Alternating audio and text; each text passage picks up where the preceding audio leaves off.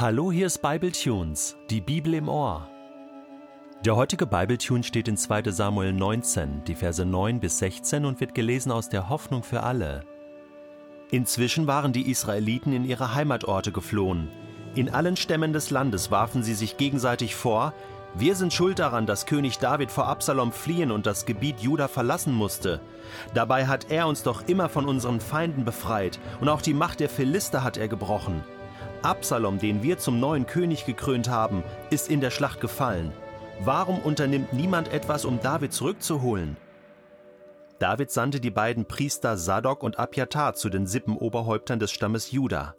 Sie sollten ihnen im Namen des Königs ausrichten: Wollt ihr die Letzten sein, die mich, euren König, wieder in seinen Palast zurückholen?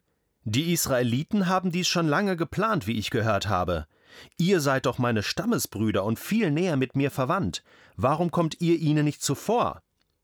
Amasa, dem Heerführer von Absalom, sollten die beiden Priester von David ausrichten: Ich schwöre dir, dass ich dich heute an Joabs Stelle zu meinem obersten Heerführer ernenne.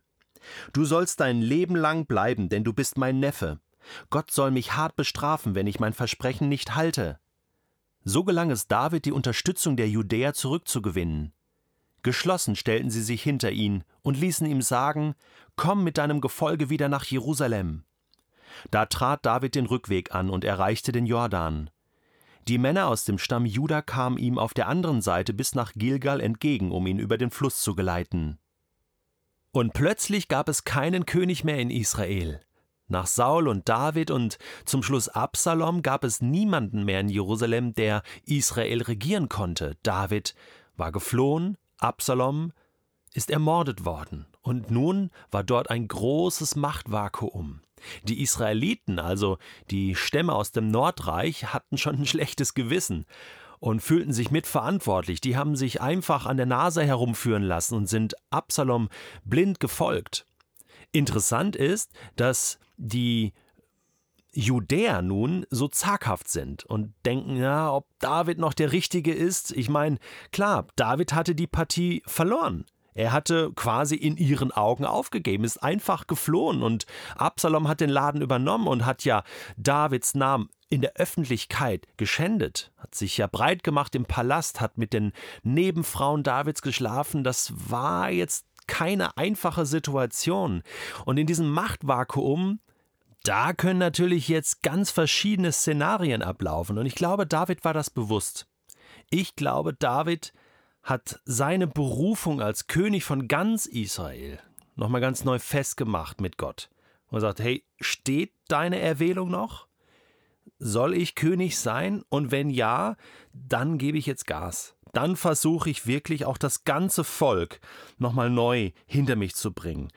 Jetzt das Nordreich war ja schon auf Davids Seite und jetzt musste er es irgendwie schlau anstellen, auch die Judäer, Jerusalem wieder auf seine Seite zu bringen.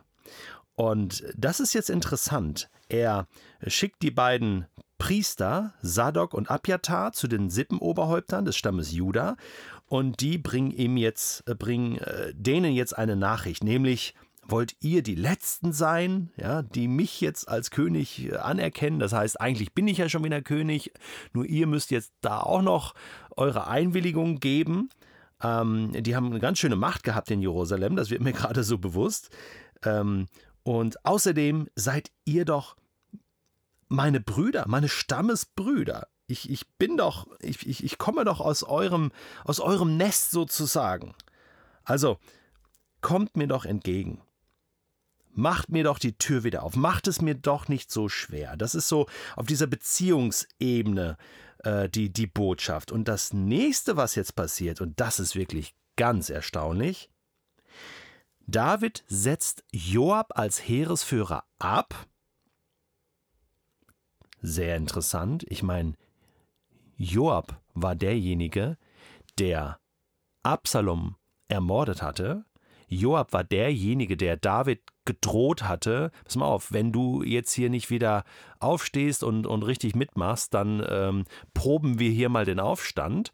Also den setzt er jetzt ab und für Joab setzt er Amasa ein als neuen Heerführer. Amasa, das wusste ich auch nicht, er wird uns in Kapitel 17 im zweiten Buch Samuel beschrieben, war der Heeresführer von Absalom, also der den Aufstand mit Absalom durchgezogen hat.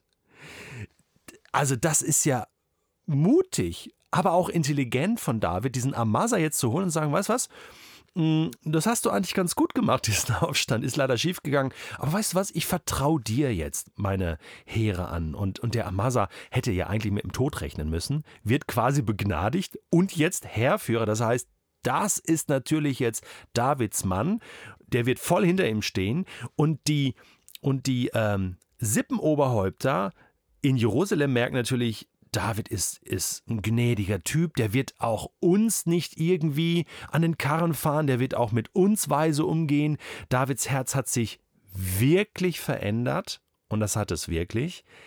Äh, er, ist, er ist ein anderer Mensch geworden, die, der Tod seiner beiden Söhne und, und diese ganze Geschichte, die hat an seinen Nerven gezerrt, die hat aber auch seinen Charakter nochmal neu geschliffen und ich glaube, dass er eine ganz neue Vision auch für sein, für sein Königsein in Israel, in Jerusalem hatte. Und das ist angekommen. Wir lesen nämlich in Vers 15, so gelang es David, die Unterstützung der Judäer zurückzugewinnen. Geschlossen stellten sie sich hinter ihn und ließen ihm sagen, komm zurück nach Jerusalem. Ähm, Wörtlich heißt es in Vers 15, David gewann die Herzen der Jerusalemer. Er gewann die Herzen. Er neigte ihre Herzen wieder zu sich. Finde ich eine tolle Formulierung.